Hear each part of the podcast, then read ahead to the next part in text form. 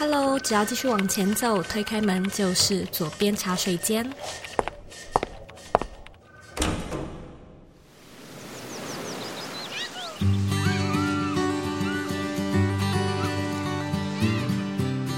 在在收听的是《左边茶水间》第两百零三集。常常在听左边茶水间的你，可能会经常听到我们说软实力，但软实力究竟是什么呢？我觉得今天这一集的内容会让你很完整的理解什么是天赋，什么是软实力，以及你可以怎么去探索自己的优势，让这样的软性优势、软性特质助你一臂之力。那在今天的节目开始之前呢，我有一个重大的消息要跟你分享。我在二月的时候呢，推出了一个一小时的免费课程，叫做个人品牌力。那它是一个特别针对个人品牌初学者所设计的课程。课程里面呢，和你分享经营个人品牌常见的错误、品牌变现的方式，如何建立能够为你赚钱的行销心态，以及怎么利用加速器的元素跟特质，让你的自媒体还有你的个人品牌 level up。如果呢，你对这个课程感兴趣，请把握时间，因为呢，我们即将在二零二二年的五月二十五号，也就是几天后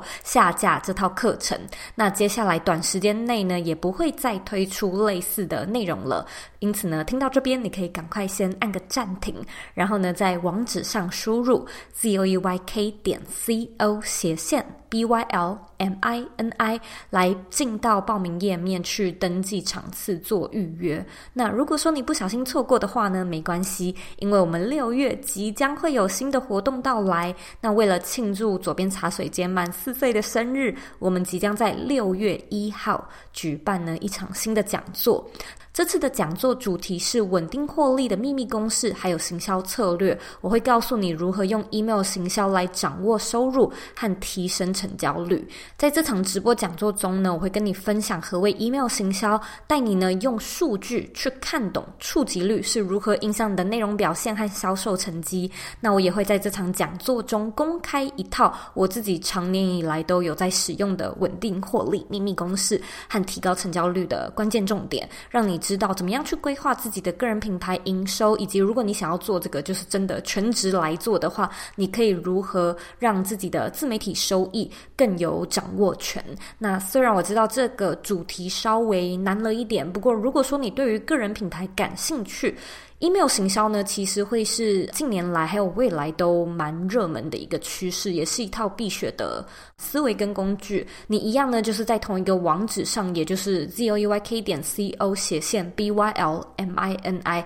就可以找到我们报名的链接来参加我们六月一号的直播线上讲座。那我们今天的来宾 Grace 是 Between Ghost 职场才女的创办人。其实 Grace 曾经有上过我们左边茶水间，就是蛮早期的节目。那她在前阵子呢，考到了一个新的盖洛普优势识别测验的讲师认证照。所以呢，盖洛普它是美国这边蛮有名的一套优势测验系统。我们就会在节目里面跟你分析说，怎么样去寻找还有利用自己的优势。而 Grace 呢，也会直接在节目中帮我现场做优势的分析解说。这一集呢，其实蛮轻松蛮好玩，但是我相信又有十足的启发性，你一定会非常的喜欢。如果说呢，你想要查看这一集的一些资讯，包含呢我们在节目中所提到的一些测验或者是资源的连接，你都可以呢在网址上输入 z o e y k 点 c o 斜线探索自己的优势，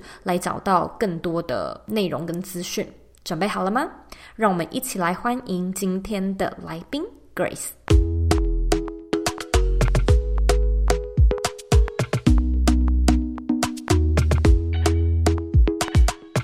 呢，非常开心又再次邀请到 Between Ghosts 的 Grace 来到左边茶水间。那这是 Grace 第二次来上我们的节目，因为呢，她有非常非常多的生涯跟职涯上的 update。如果说呢，听众就是还不认识 Grace 的话，也不认识 Between Ghosts，我希望呢，Grace 可以在这边跟我们的新听众简单的介绍一下你自己，还有你现在在做的事情。好啊，大家好，又见面了，我是 Grace，Hello，好开心。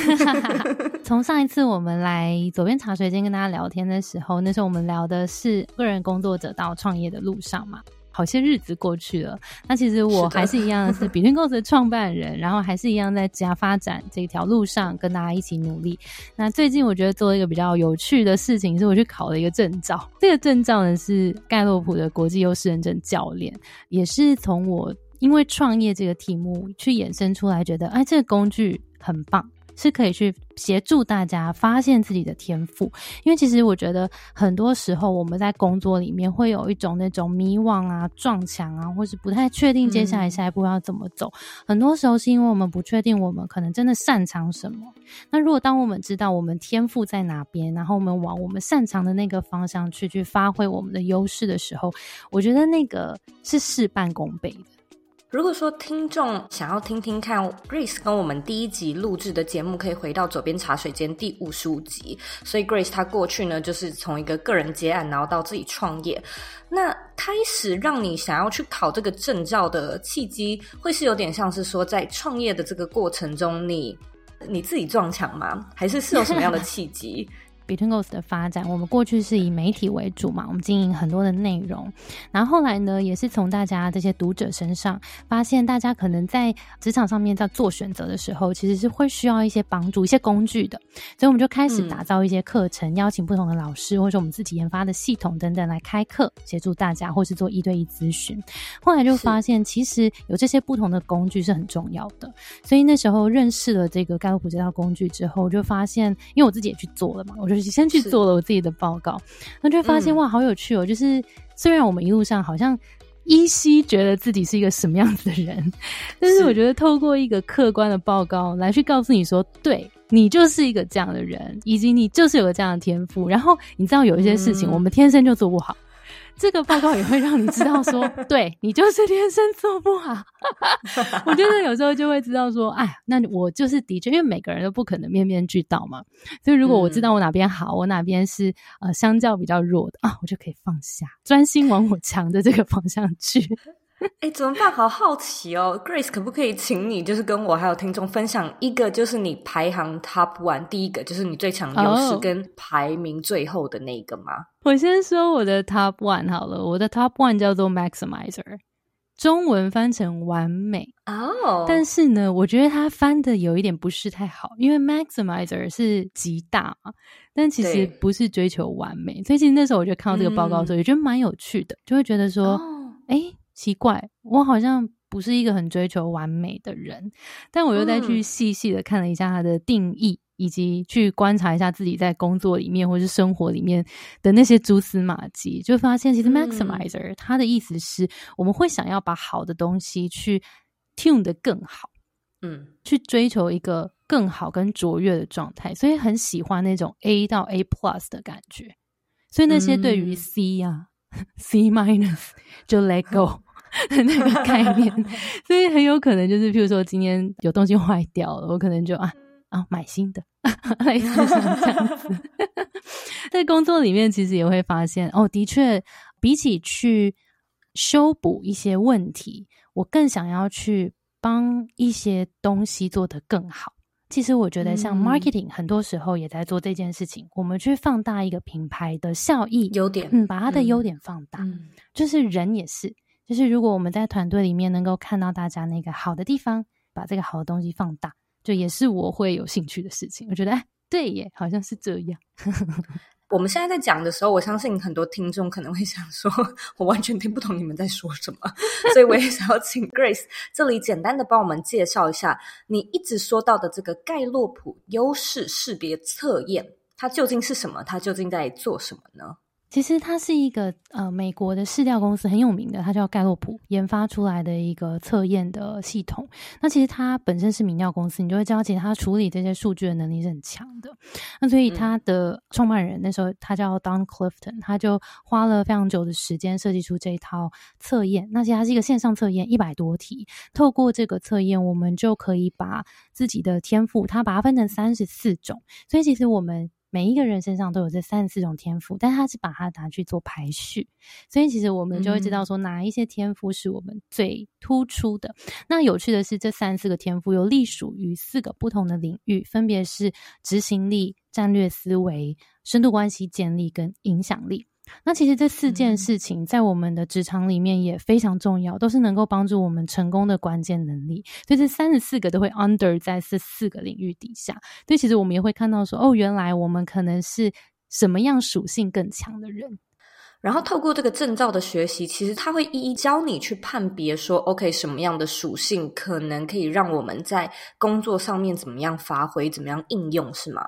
对，我觉得有时候我们自己的那个观察也很重要，就是透过这个阅读它的定义啊，或是跟教练聊一聊，你可能就会发现说，哦，这个天赋跟我的关联原来是这样。有时候很有趣，就是那个天赋是因为我们自然而然，我们小时候就有了，或是我们其实跟我们很久了。当一个东西我们有了太久，我们会不知道原来这个是很特别的东西。嗯，当我们透过这个报告去知道说，对每一个人都一定有天赋，因为其实我觉得这个报告带给大家很多时候是增加那个信心，因为很多人来上过课之后都会觉得，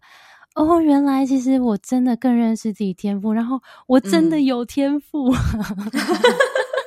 对，每一个人都有天赋啊，而且就是其实他列了三十四项嘛，就是我一个一个都有看，然后有一些天赋他其实很直白，我觉得蛮有趣的。就例如说，有一些人他可能是非常公平，就公平可能是一种天赋，你一般人也不会在那边想说我有什么样的天赋，哎，我做人很公平公义。平常日常中，你不会把这个当成是一个天赋。可是，如果说假设这个出现在你的报告里面，或者我记得还有什么搜集，特别会搜集，好像平常的人也不会特别觉得这是一个什么。对对对对对。可是，其实当它出现在你的报告里面，然后你仔细去阅读的时候，你就会比较知道这个特质可以怎么样应用。一般我们可能就是觉得哦。就是我是一个很公平的人呐，或者是我是一个很守法的人，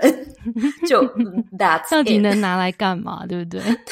我跟你说，我第一次看到我的报告的时候，我刚刚讲第一个是 maximizer 嘛，感觉困惑嘛。然后其实我的第二个是 positivity，是积很正向。我跟你讲，我拿到那个报告的时候，我想说，天哪，这太没用了吧？就是积极能干嘛？对，很乐观的人，很乐天的人。跟刚刚你讲的那个，可能就说啊，我是乐，嗯，好。然后呢，他跟我工作关系是什么呢？请问，对，对。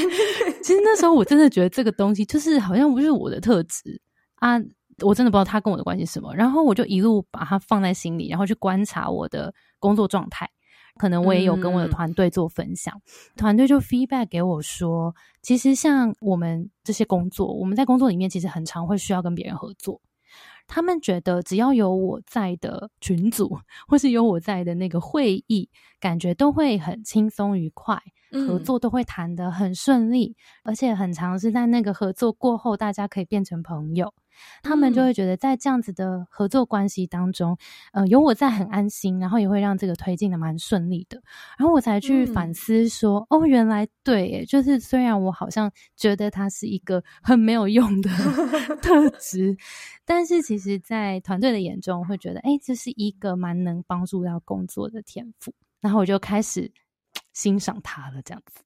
是吧？呃，其实我就是看完整个报告之后，我。脑中第一个浮现的字就是软实力。嗯，没错，就是很多人可能会问说：“是这软实力到底是什么？软实力到底是干嘛用的？硬实力就是很基本的，会什么工具，会什么软体，会什么语言，这个我们都知道。可是软实力，我个人是觉得它就是一个让你特别的地方。”你跟别人与众不同的地方，甚至可以说是一个加分条件。尤其是现在我们可能讲个人品牌或者是职场好了，其实大家的教育水准啊，还是什么自学的能力都特别好、特别高嘛。就你会的，大家都会啊。那你有什么特别的地方呢？我觉得就是从这个自己的优势跟软实力下手。那我这次呢，就是也很感谢 Grace 帮我安排了测验，所以我也做了。我们做完之后，就像刚才 Grace 说的一样，它有一百多题，然后大概花可能三十分钟左右，在线上面就是心理测验的感觉，这样子作答。做完之后，他会给你两个报告，第一个叫做个人特征报告，第二个叫做特征序列报告。所以我也想要就是直接拿我的例子好了，就是请 Grace 来帮我分析一下。没问题。刚不是讲有四个不同的能力属性嘛？分别是紫色是执行力，橘色是影响力，蓝色是关系建立，绿色是战略思维。你绿色跟橘色都蛮多的。你是一个很注重那个策略思维的，很多事情你会希望可以把它的策略都思考好之后，我们再去做。你的第一个就叫 strategic。然后 strategic 的意思，我觉得很神奇。这些词我们很常在用嘛，就是啊，你是一个很有策略型的人，这样子。它的定义其实是说，你今天如果看到一个目标，你会不由自主的看到很多条路可以过去，然后你会再从这些不同的路里面再去找到一个最适合的路。所以可能有一些人就是在工作里面，他可能看到一个目标，他会直接看到一条路，然后你可能就会觉得，可是有其他条路啊，你没有看到吗？而且你会比别人看到更多机会，嗯，因为其实有些人像他比较是，比如说 focus 属性的人，或是执行力很强的人，他有时候会比较 devote 进去一个专心的状态。但是因为你的天赋在思考跟延展出这些不同的机会，所以站在你的角色，你为什么可以做到这么多不同的产品，或是这么多不同的内容开展出来？我觉得也都跟这个很有关系。我个人的观察是。我觉得我有一个应该可以说是蛮特别的特质，然后很多人可能会觉得说我的执行力还不错，然后我是不是花很多时间，就是一直做很多很多事情，就是才可以产出很多很多内容？可是我觉得其实不是，其实我平常很常发呆，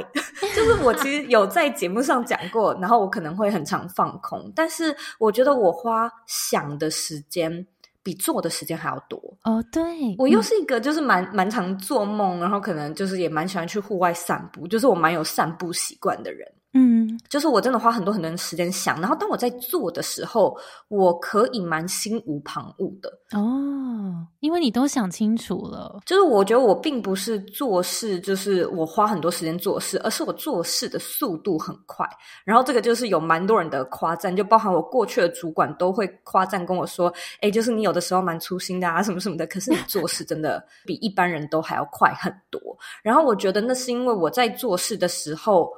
我不会再去思考了，嗯，就是好像是一种我已经都想好了，所以我做的时候我不用去怀疑自己，哎，那还是我要选这个，还是我要选那个？就是我很专心，嗯，就做啊，就做完了这样子。哎，我觉得宋你的分享也让我学到很多，原因是说战略思维强的人有时候会因为因为想太多。他脑内会不自觉的想到太多的可能性，所以他没有办法落地去开始做，因为他可能会在那个选择上面会有点障碍。那也不能怪策略思维强的人，是因为你真的就看到太多可能性了。那其实别人如果没有看到，他就会啊，我就选这个，反正就没什么选择。但是因为你们看到太多选择了，所以有时候那个会被。自己限制住的是说，因为我的想太多，所以我没有马上去做。但我觉得作为突破了这一件事情，是你用你前面很强的战略思维，你其实花，譬如说你今天如果完成事情，你需要十分钟好了，你可能会花八分钟都在做前面的准备。我先想好我等一下要怎么做，那我等一下我只要花两分钟就可以把这件事情做完了。所以等于是你用这个方式来增加你的执行力。我觉得的确是，而且如果我们来看那个你的前十的四个绿色的天赋里面，其实刚刚第一个讲的是战略思维嘛，就是你会看到很多条路去达成你的目标。那在你第四名是前瞻，是 futuristic，就表示你其实是很擅长去看到未来的东西，而且是会为未来的某些东西驱动对于愿景或是未来的趋势，而且你会因为未来来推往前面来做一些准备。嗯，我觉得这个完全是我 是哈，就是很看未来的人，的确是因为我觉得我看蛮多不一样的书，但是我有一个很明显的感觉是，历史故事总是不会比未来的趋势还要吸引我哦。可是我我当然也是觉得历史故事很有趣啊，我也蛮喜欢看一些伟人正传。可是我觉得我好像比较喜欢那种开放性结局。可是我很喜欢看电影，都是那种开放性结局，然后让你就是留一条路在那边想有什么样的可能，可能会这样子，可能也不会。比起看历史故事，更喜欢看还没有发生或是未来的事情。哦，对，而且我刚刚发现很有趣，你的报告啊，你的 context 在三十一名，三十一名 context 的意思是回顾，回顾很前面的人，蛮常是相较喜欢历史的，喜欢从过去学习的，刚好你比较后面。就如果过去跟未来，你绝对选未来的人。哦，我完全是哎，而且我是一个很哦，过去了就过去啦，就是我们为什么还讨论？Let go，Let go。对，然后我先生的话，他没有做过测验啦，但是我跟他就是一个蛮明显的对比，因为我觉得他就是一个会不断的从过去的教训啊、lesson 中去学习的人，所以他会一直就是。Brought it up，就是他会说，但是那次的经验什么，我就会觉得已经忘过去啦，就是过去了，好酷哦！对，哎，其实有时候我有些同学，他们会把它拿来跟呃男女朋友啊、老公老婆啊一起来对一下，因为有点像在看命盘，有没有？就是哎，你重视什么，我重视什么，其实很有趣。所以我们其实也有拿来做团队的，我们也都知道我们彼此团队里面的大家的天赋在哪里。其实美国也蛮常拿台信五百大，很多大公司都是把这个拿来做大家人才的沟通啊，或人才配置等等，就是这样很有趣。因为如果像我知道 Zoe 你是对于未来有感的，那我可能在下次跟你合作专案的时候，我会直接跟你说我们这个未来的目标是什么，而且我会非常的直接，只要有需要定策略，我一定来找 Zoe。但是如果我今天要跟你讨论过去我们犯了哪些错误，什么这些，我可能就不会优先来找 Zoe。嗯。我觉得的确是哎，对，就是这样。可是你就会在那个地方最有帮助。所以如果我们在团队里面哦，知道大家长处在哪里，我我也知道我现在遇到什么样问题，我去找谁啊。的确是，我们来聊。然后剩下两个，您因为你十个里面有四个都在战略思维嘛。另外两个，一个是 ideation，ideation 是理念，所以你在找工作的时候，其实你对于他的理念其实蛮重视的，而且理念还有另外一个意思是创意创造性是很高的。第十个是 intellection，翻成思维，它的意思其实是你很能够去思考的又深又广，然后去找到事情的关联性跟脉络。你在这四件事情当中，感觉你又有创造性，你又能够把所有的脉络串在一起，然后又可以找到。各种不同的接法，然后往未来迈进，有点像是这样。哇，把我讲的好好，是不是？哎，做这个测验有没有都觉得哦，真是棒？因为都是好，真的就像你说的，自信心，自信心大增，就蛮多人蛮需要的。你觉得四个里面哪一个是你觉得对你的工作最有帮助？我从。可能学生时期我就有意识到一件事情，是我是一个很理念跟思维走向的人。哦，哇，你从小就知道。我首先第一个发现的事情是，我可能在国高中跟人家聊天的时候，我发现我还蛮会抓重点的。嗯，我知道你在讲这句话，讲了就是长篇大论，你到底究竟要讲什么？重点应该要抓在哪？我身边就是家人，包含我的妈妈，我觉得她就完完全全没有这个特质。高中的时候也会听到朋友跟我说：“哎，你蛮可以看见事情的本质哦。”然后我一直不知道什么是本质，我不太懂这个意思。嗯，我就只是觉得我可以就是像看书一样用荧光笔，我可以画到重点，大概是这个意思吧。然后可能到了开始在职场工作的时候，我觉得那个本质开始。我的理解，把它变成一种理念，嗯，就是说我们的期许是什么，我们的梦想跟初衷是什么，在做很多很多事情的时候，我随时都可以知道啊，那这个跟理念不符啊，那就不用做啊。尤其是现代资讯这么这么爆炸的时代。无论是趋势也好，或者是各式各样的事情也好，我们有太多的选项，太多的选项就会 overwhelm。然后我觉得可能是因为我对理念跟思绪是蛮清晰的，所以我可能一看我就会觉得，但是理念不符啊，就不符啊，所以不用做啊，不用担心这样子。Cool，对，所以这个就是你的战略思维的天赋。其实，在你工作或是生活里面，可能会是你第一个。优先跑出来帮助你，或是陪伴你每一天的一个天赋。因为有时候，譬如说，就像你讲的，妈妈可能看到一件事情跟你看到的东西不一样。嗯，这就是我们很常在职场上会遇到的状况嘛。就是我看到东西跟主管看东西不一样嘛。那我们要怎么样让主管看到他想看到的，跟呃我想让他看到的那个东西？是有时候就是会需要去知道说，哦，原来他是这样，所以我要用他的方式去呈现。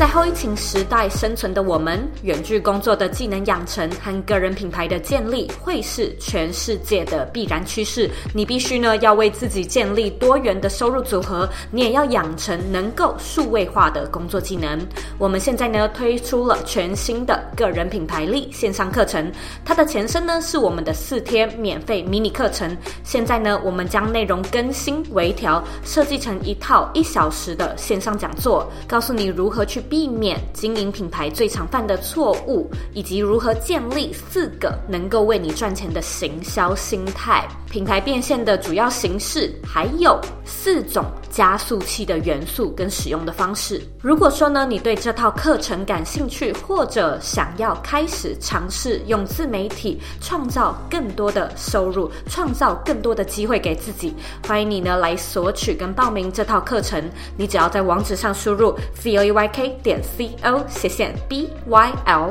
m i n i 就可以来报名这堂免费课程。希望可以在课程里面见到。你广告结束。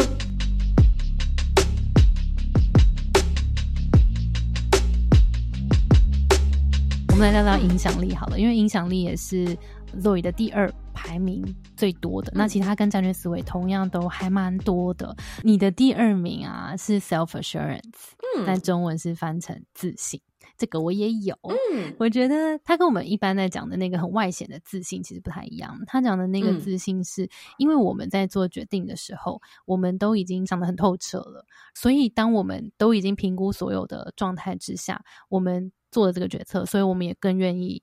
承担风险，所以其实是这个决策跟承担风险这两件事情，对于我们来说其实是很重要，而且我们就是会自然而然的产生这样子的去做决策跟承担风险的能量。嗯，我其实看到这份报告的时候，我最有感的就是这个第一跟第二个。我觉得自己真的蛮幸运的，因为我觉得这两个是很好的搭配。嗯，怎么说？战略帮我做了很多思维上的思考嘛。然后我觉得自信是一个，就是好，我想完了，那现在就开始做吧。就是我有一种蛮笃定的感觉，就是做就做啊，那就来做，然后就专心做。就像我说的，心无旁骛，也不用想什么其他的事情。那如果真的有什么样的做错啦，还是什么的，那就承担呐。那就 deal with it 的感觉，嗯，没错。而且虽然我们很常在讲自信好像是自己的事，但是很有趣的是，高洛普在自信这个定义上面，他把它归在影响力。你看，它是橘色的，嗯。所以很有趣的是，当你对于自己的决策是很有自信，而且愿意承担风险的时候，你的这个确定感是会影响到旁边的人的。嗯，我完全可以理解，因为像是我先生又举他的例子，就是他经常会问我说，就是现在你看到这个是我的办公室嘛？他会问我说，他可不可以在旁边工作？然后我就会说，可是我喜欢自己就是有一个空间。然后他说，呃，他会很安静，但是只要他在我旁边，他觉得他可以变得很专心。他说，你不用跟我讲话，你就做你的工作就好。但是我想要在你的旁边，就是这样可以。让我变得很专心，好可爱啊，好像宠物，对对对，好酷。所以现在就是会用这样的方式，也不用特别花力气，帮助先生增加他的生产力，也太可爱了吧？哎，那你觉得这个 self assurance 有没有在工作里面，你有没有想到一些帮助到你的地方？我觉得帮助到我的，可能就是我做决定蛮快的。嗯，因为可能就像你说的，战略型思维的人会有很多种选项。然后我的确也花蛮多时间想的，在我的工作上面，我觉得 deadline 帮助我很大，所以我几乎做什么事情我都会设定个期限。当然，很多人可能会问说：“诶，可是如果假设我们今天是要做一个创意发想，你今天如果设了期限，会不会就是草率的？” Settle 某一个答案，某一个决定呢？你明明还可以不断的更扩大的发想嘛。所以在我自己的经验当中，我觉得是啊，就是如果你不定 deadline 的话，我就会无止境的发想。那在我自己的工作里面，我会定日期给自己，所以就是这个时间到，我想到哪，那我就会利用我现在所有想得到的。方案，我从这边选就好了，我不会再开其他选项给自己。那我们当然的确会有承担那种所谓的最好的还没来，或者是最好的选项还没有被你激发发展出来的风险，是这样，对啊，没有错。可是我又会觉得，可能自信的这个点，在我的工作上面，它帮助我的是那种很斩钉截铁的。时间到了，我们就来做。然后我觉得同一时间，它是一种信任你自己现有的素材的一个感觉。嗯，就是你迟迟不断的没有办法做出决定，就是因为你会觉得可能还有更好的。那没有用这个更好的，就会是我的损失，或者是团队的损失。但是你用这个来，反正承担，你会承担这个风险。对，尤其又可能是我也信任自己，现在所想到可能只花三天想到的东西，其实也挺不错的。那当然，我花一个礼拜去想的东西，或许的确是有更好的可能。可是，同样的，就是回来信任自己，就算只有三天，我也可以想到很棒的想法。哎，我觉得你把这几个都 balance 很好，哎。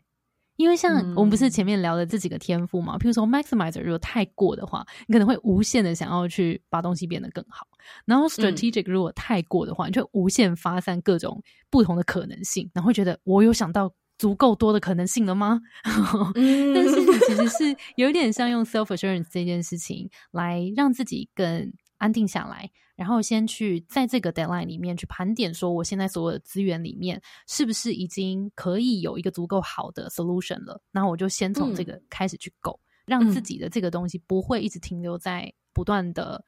讨论啊，或是在这种发散的阶段呢。我觉得很棒哎，对，所以我才说我自己感觉我还蛮幸福的，就还蛮幸运的，因为我第一个跟第二个，就是我觉得第一个战略，第二个自信，他们搭配起来真的蛮好的。哎，你真的很有慧根呢，你才第一次做这个报告，你就已经会自己搭配嘞，我觉得很棒哎。我自己也很喜欢，就是看这些心理测验。哎，但是我也很好奇，就是你觉得？这个测验我们过几年再来做会改变吗？因为我自己是一直认为，我们每一个人可能也不是说很经常，但是五年好了，就五年可以发生很多很多事情。那环境啊，就是自己的知识啊等等之类的内化，你会变，而且你也应该要变。那你做出来的认知，就是那那一百题应该是同样的题目，我猜的啦。当这种东西变了之后，可能出来的报告也会变。这个时候你会觉得，哎，那我们就重新 adapt，可能新的适合自己的优势，嗯，朝这个阶段的短时间的五年、十年来执行吗？嗯，因为其实这个问题也蛮常被询问的，然后我们也有问盖洛普官方，那他们其实说法是，呃，人的天赋可能不太会有太大的转变，但是的确我们在人生中一定会有遇到一些重要的事件，或是譬如说我们在职场里面被训练某一个角色，或是某一个。呃，能力越来越强之后，你可能会某一些东西会跑出来，但是他可能不太会直接把你最后面那几个弱项完全就是倒反的跑到前面来。所以，的确，我有一些朋友，可能五年、十年之后他来做测验，他可能会有一些排序上的不同，但是他可能不会大翻转。哦，对，所以如果大家之前做过，然后这几年有职场的磨练啊，或者是看事情有一些更成熟的想法，也许可以试着再做多看，但不用每年做。我们刚刚聊了超多咒语的这些天赋啊，哎，你觉得你听下来，你有没有哪一个或两个你？在想着你最近想要做的一件事情，然后你会觉得哇，这个天赋好像很能够帮助到你现在要做的事情。你问到未来的专案跟规划，其实我自己是很想要，就是让我自己 involve 少一点，然后我可能不用再花这么多时间工作。但是我以前也会觉得，其实我做事也很快，所以很多事情我会跳下去亲力亲为的做，但是它可能会是一种。我也不想说恶性循环，但就是循环，就是你自己做，所以就是你的团队不知道可以怎么帮你，然后很多东西可能都发生在你的脑海中，所以只有你知道，然后只有你会的这种感觉，所以我觉得这可能会是我想要开始做的最大的第一个调整。真的把我脑中就是发生的所有事情分享给我的团队，包含我的助理 Claire，他就是曾经也跟我提过说，所以你可不可以把你的那个思绪记录下来？就是我还蛮想看看你脑中发生什么事情，因为很多时候我讲出来的都已经是结论，所以团队收到的他可能是一个执行策略跟执行执行的 plan 就计划，所以他不知道就是。我背后考量了些什么，然后为什么这样选？那我觉得这个是我可能自己也要学着去调整跟改善，然后可能也是就让人家参与更多，这是第一个我会想要做的最大的改变。哇，很棒！第二个是我其实收到，尤其是上次回台湾的时候，我收到很多很多听众或者是朋友，他们跟我说：“哎，就是因为你，所以我开始做 podcast，因为你怎样，所以我开始做个人品牌，然后开始启发。”所以我其实一直都觉得，我并不是一个就是说什么讲技术面啊，讲的超级厉害啊，或者是各式各样的就是细节，尤其是执行的东西，教你怎么打造网站，教你怎么做这个做那个。我觉得我一直都不是一个最厉害，尤其现在竞争又越来越激烈嘛，我觉得这不是我的强项。但我的强项可能是，我觉得我蛮有鼓舞性的。就所谓的影响力吧，就是那你就去做啊！哎，你真的可以啊！你为什么不去试试看？就是我是一个 非常 这种性质的人，就会觉得是啊，有何不可呢？这样子，所以我觉得我可能也会想要把这个特质更加的放大，作为一个比较像是鼓舞人的角色，然后更加的发挥影响力，尤其。我做这件事情是完全不费力的，就是我非常乐意乐于做这件事情。然后我甚至也可以在鼓励其他人去做自己的这个过程中，感到很快乐，感到很幸福。但我觉得可能过去的我就是花太多时间去执行很多事情，所以我并没有放大这个特质。嗯，所以未来我也会想要放大这个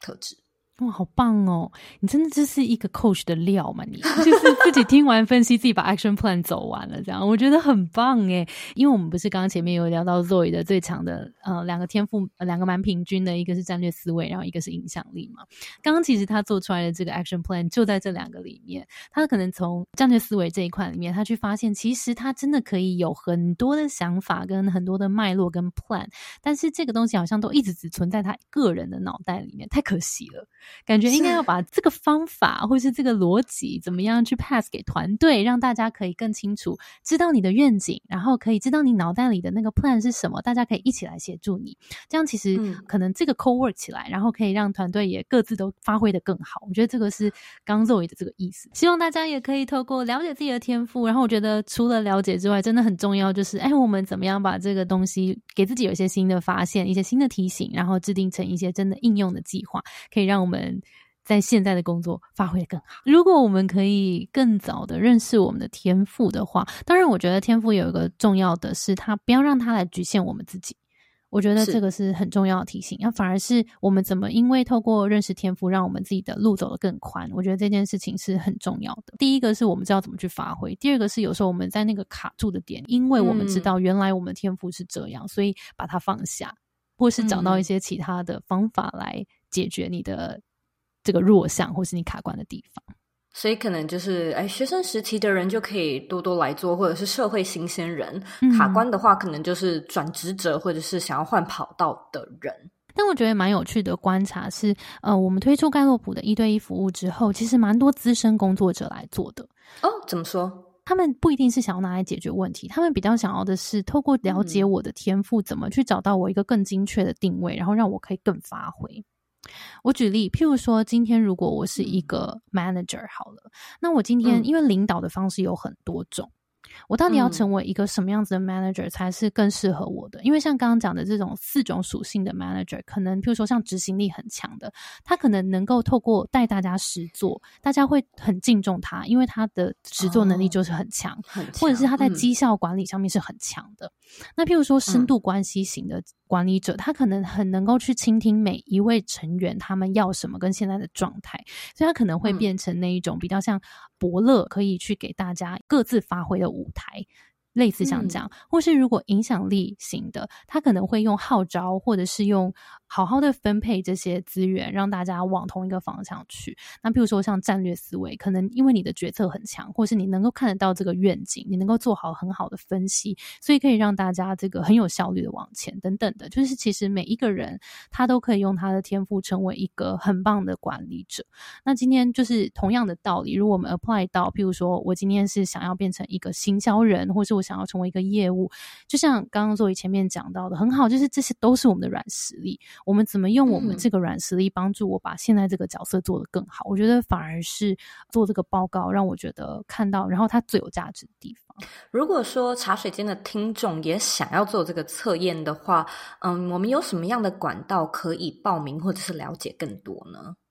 这个报告其实是直接可以跟盖洛普的官方购买的，所以大家可以到 Gallup.com 上面可以直接购买。那我小小跟大家提醒一下，它分两种报告，像那个 Zoe 做的是完整的三十四项的报告，所以它大概是一千六百多，快要一千七的台币。然后另外有一种是 Top Five，就是比较轻量的，我可以看到我前五项天赋比较便宜，大概六百多。快七百台币，所以大家可以在它的官网上面购买。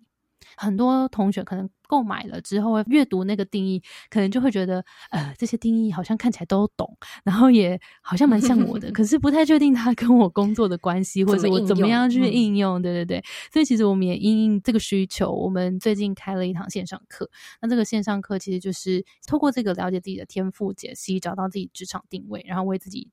制定出一个更好的质押目标，所以这个是呃，如果有兴趣的朋友，我们也会再把那个资讯提供给座椅，没有问题。所以如果说听众感兴趣，也想要了解这个测验的话呢，就是回到这一集的原文，都可以找到更多的资讯。我自己也觉得，就是做完了之后，心里面的第一个感觉是，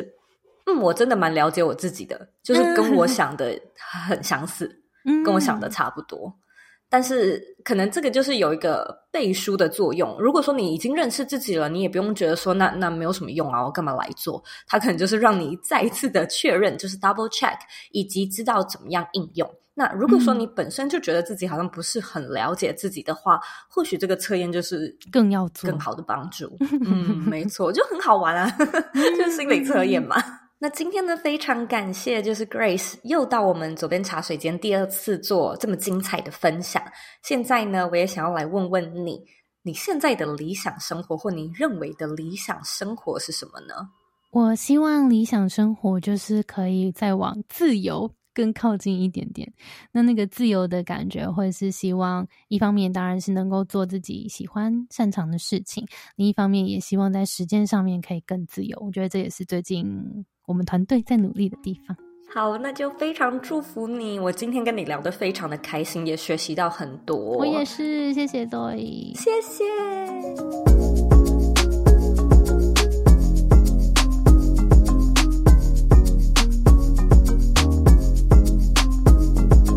今天的重点整理一。Grace 所分享的盖洛普测验呢，是一套优势分析工具。透过在线上作答一百多道的题目，它能够为你分析出你的强项与优势在哪里。盖洛普完整测验呢，总共会提供三十四项特质。那这三十四项的特质呢，会被区分为四大类别，分别是执行力、战略思维、深度关系建立，还有影响力。那我其实做完这个测验之后，非常的开心，原因就是在于呢，我的类别是战略思维跟影响力是一样是最多的类别。但就我的观察呢，我团队里面的成员应该有一个是深度关系建立的类别。那另外一个是执行力的类别，所以我们这样的组合，我个人就觉得是一个非常好的搭配。例如说呢，我的助理 Win，他一直以来都是一个非常有执行力的人，就是什么任务交办给他，那只要有很明确的 plan，几乎呢就是可以非常安心的交给他去做细节的执行。我的另外一位助理 Claire 呢，我就感觉他完完全全是一个深度关系建立者。例如说呢，他可以帮我去处理一些我在美国无法处理的事项，像是打电话，就是在台湾打电话给厂商，或者是跟某某合作伙伴见面，到某一个活动场地先去场刊等等，就是这种很需要人与人交流，或者是能够见面三分情的事情，都是非常适合给他处理的事情。这也会让我们的伙伴们感到说，哎，好亲切的代表，或者是他是一个很体贴的人。因此，Grace 也有提到，认识天赋真的就是去理解说你在哪一个地方最有有帮助，然后呢，放大这些特质，让效果极大化。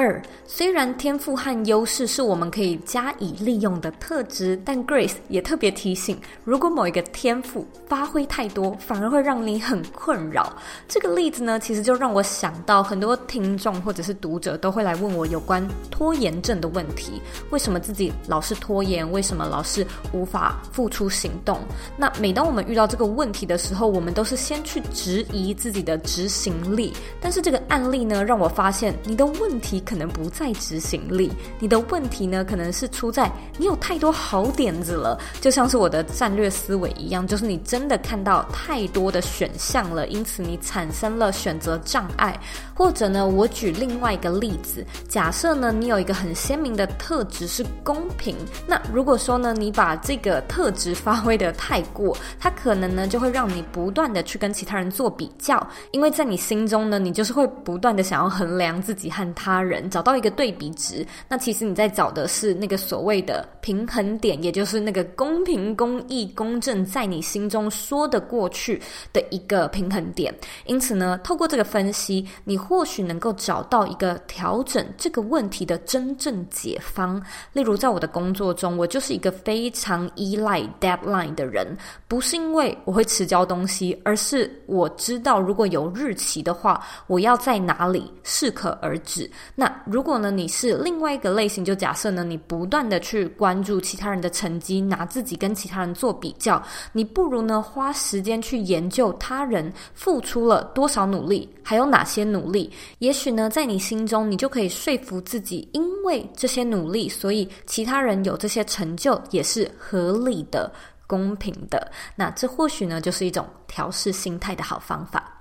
三，最后呢，Grace 不断的提到优势应用。的重要性，因为如果没有加以利用的话呢，它就只是一个一般的心理测验，测好玩的而已。但如果呢，你可以花一点时间思考一下，你可以怎么把你的特质运用在职场跟生活上，它不只呢能够帮你找到更精准的定位，更可以呢让你加以发挥。那这其实才是优势分析存在的最重要的目的嘛。例如说呢，你可能一直是一个蛮有自信的人，就是你做事情很果断。我们先不。用说你到底有没有自信好了，我们就先说你做事情还蛮利落，还蛮果断的。那你可能会不太知道说要怎么样在职场上发挥，或者是呢，大家对你一般的评价会觉得哦，你好像比较冷血，你好像做事情的时候也不太管其他人的意见，就是做了就做了。但是呢，也许这个特质是可以在职场中发挥影响力的。例如说呢，当你对自己的决策是很有自信，而且你是很愿意承担风险的话，那或许它是可以帮。帮助整个团队的士气。相较之下呢，你就不是那个会去下棋指挥或者是亲力亲为的人，你反而是把自己的本分做好，去展现利落和果断的执行力的人。就是你帮助自己，你也帮助其他人。当然，也有可能透过这个测验，你可以更了解自己比较不擅长或者是比较不适合的事情是什么。尽管呢，社会可能会给我们某一种框架或者是风气，可是当你了解自己的特质，你或许呢就可以放下，不用太过的纠结，用自己的软实力创造出能够让你自己舒服而且可以不断成长的职场或者是生活环境。非常感谢你今天的收听。今天这一集的节目是不是很有趣呢？其实我那时候在跟 Grace 讨论说要怎么样做这一集的时候，Grace 就提出说啊，那我不然就直接在节目上面帮你做分析好了。所以，我们今天这一集几乎也算是没什么 re 稿，然后我们就很自然的，就像是 Grace 帮我做一个心理的咨询、职场的咨询一样，非常的有趣。我也希望呢，你可以在这一集的节目中找到一些启发，或者是找到一些灵感。那如果说呢，你对今天这个测验感兴趣的话呢，你也可以回到这一集的原文，你可以在原文里面找到测验的连接，你也可以找到 Grace Between Goals 他们所开办的新的线上课程。这个课程呢，就是在辅导你，教你怎么看懂这些优势，以及怎么利用这些优势，你都可以在原文里面找到相关的连接。假设呢，你有从今天的节目获得一些收获跟启发的话呢，左边茶水间现在也有开放抖内赞助，你可以呢在网址上输入 z o e y k 点 c o 斜线 d o n a t e，你就可以进到嗯赞助的页面，那你可以自行选择你想要赞助的金额，这也是一次性的，所以不用感到有压力。但是呢，你可以透过实际的金额来支持我们去准备跟制作更优质的节目内容给你。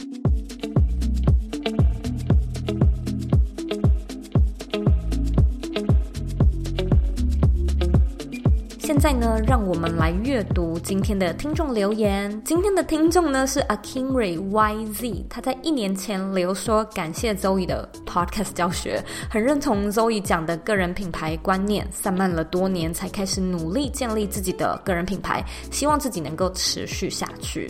非常感谢今天的听众留言。如果说呢，你一样听完今天的节目觉得有收获、有启发，我也希望你呢帮我到 Apple Podcast 上面打新评分，还有留言。你在留言的时候呢，如果可以告诉我你现在正在收听的集数，或者是我们这一集讲的内容，以及你喜欢它什么地方，或者是不喜欢它什么地方的话呢，对我来说的帮助会非常非常的大。那也别忘了订阅这个节目，并且把这个节目呢分享给身边你认。认为有需要的人，或者你认为很重要的人，我们现在呢在脸书上面也有一个私密的社团，你可以在脸书上搜寻“理想生活设计”，就可以找到我们，并且加入这个社团。我们在社团里面呢讨论有关个人品牌经营还有设计思考相关的内容。假设呢你对这些内容、这些主题感兴趣，也欢迎你加入这个大家庭。如果呢你还有任何其他想听的主题，或者想要我邀请的来宾，你都可以呢到我的 IG 线动上面。找到一个精选线动，叫做许愿池，